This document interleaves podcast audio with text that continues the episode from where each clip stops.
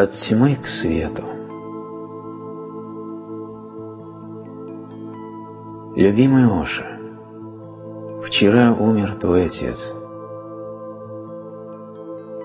Расскажи, как он умирал.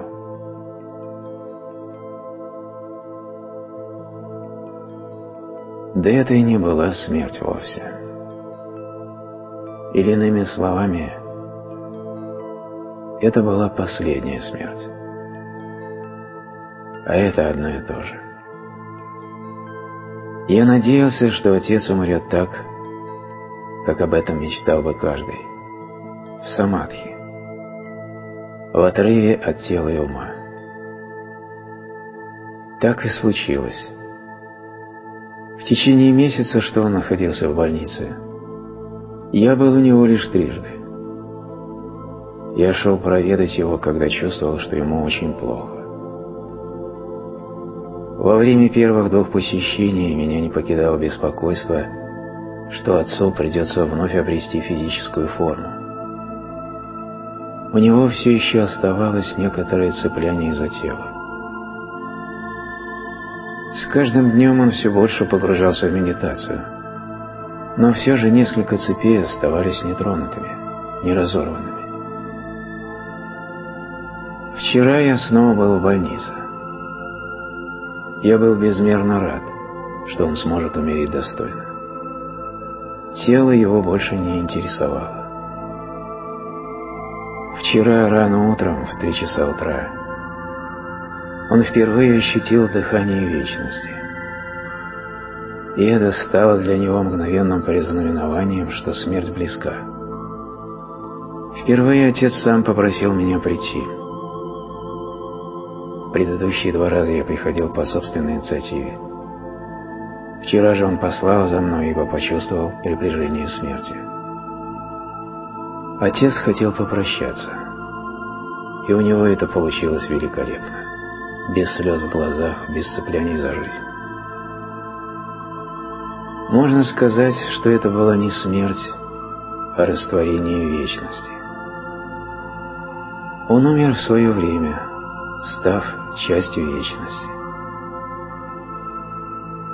Эту смерть можно также назвать последней, в том смысле, что в будущем ему уже не придется воплощаться. Это является высшим достижением. Выше этого уже ничего нет. Отец покинул этот мир в полной тишине, в радости, в спокойствии. Он покинул этот мир как цветок лотоса. А это стоит того, чтобы ликовать. Он является собой пример того, как нужно жить и как нужно умирать. Каждая смерть должна стать праздником. Но праздником она может стать лишь тогда, когда она ведет тебя к высшим уровням сознания. Отец умер просветленным. Я хотел бы, чтобы так умирал каждый из моих саньясинов. Жизнь отвратительна, если ты не пробудился, а у просветленного человека даже смерть прекрасна. Жизнь ужасна для непросветленного человека, ибо она полна страданий. Она превратилась в ад. Для того, кто достиг просветления, смерть становится дверью в божественное. Это уже не страдание. Это уже не ад. Наоборот, такой человек выбирается из страдания, выбирается из ада. Я абсолютно счастлив тем, как он умер. Запомни, по мере расширения сознания ты все дальше удаляешься от связки тела-ум. И когда медитация достигает высшей точки, ты сможешь все увидеть. Вчера вечером отец полностью осознавал, что смерть здесь, что она пришла, и позвал меня. Он позвал меня в первый раз, и когда я пришел, я увидел, что он покинул тело. Улетучились все болезни тела. Это сбило с толку докторов. Тело функционировало абсолютно нормально. Врачи не допускали даже мысли о его выздоровлении. Он должен был умереть еще несколько дней назад.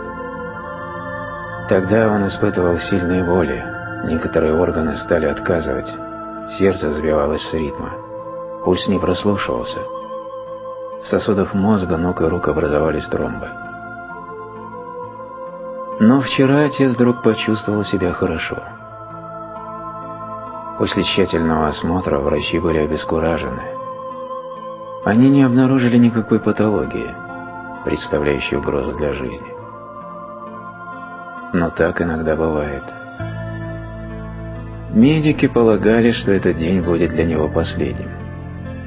Но их опасения не оправдались.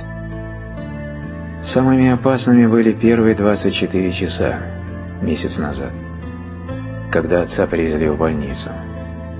Тогда врачи говорили, что у него нет никаких шансов выжить. Но он остался жив.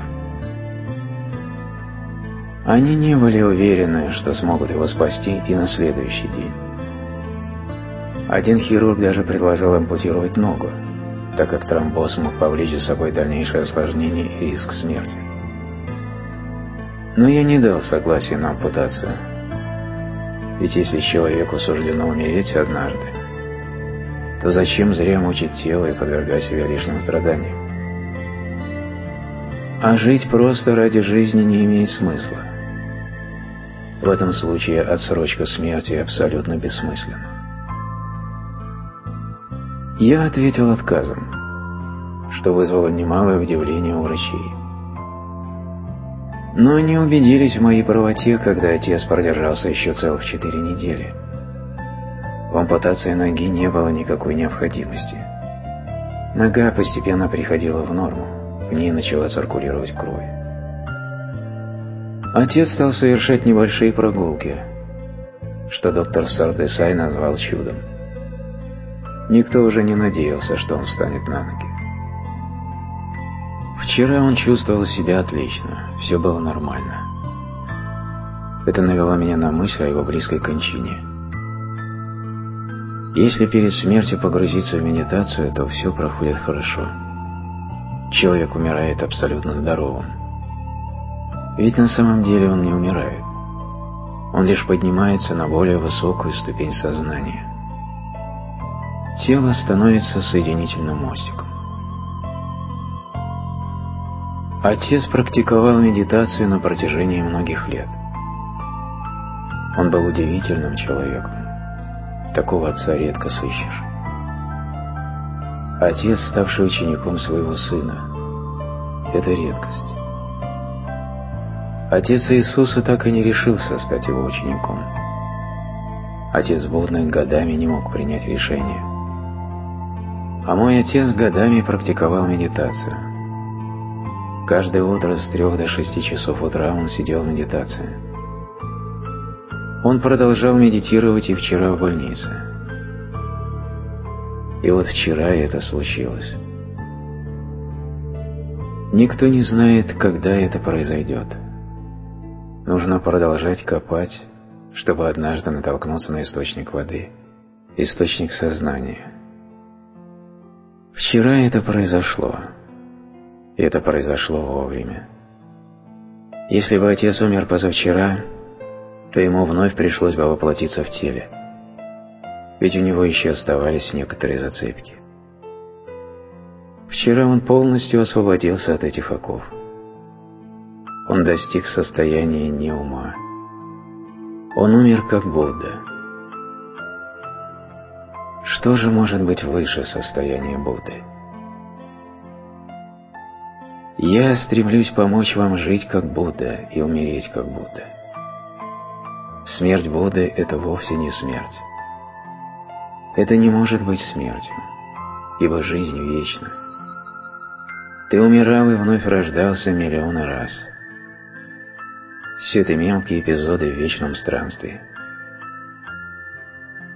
Но твоя неосознанность не позволяет увидеть то, что находится за пределами жизни и смерти. Достигнув просветленности, ты сможешь увидеть свое истинное лицо. Отец вчера смог это сделать. Он услышал хлопок одной ладони. Он услышал звук без звука. Поэтому мы говорим не о смерти, а об обретении вечной жизни. С другой стороны, такую смерть можно назвать последней, ведь он на землю больше никогда не вернется.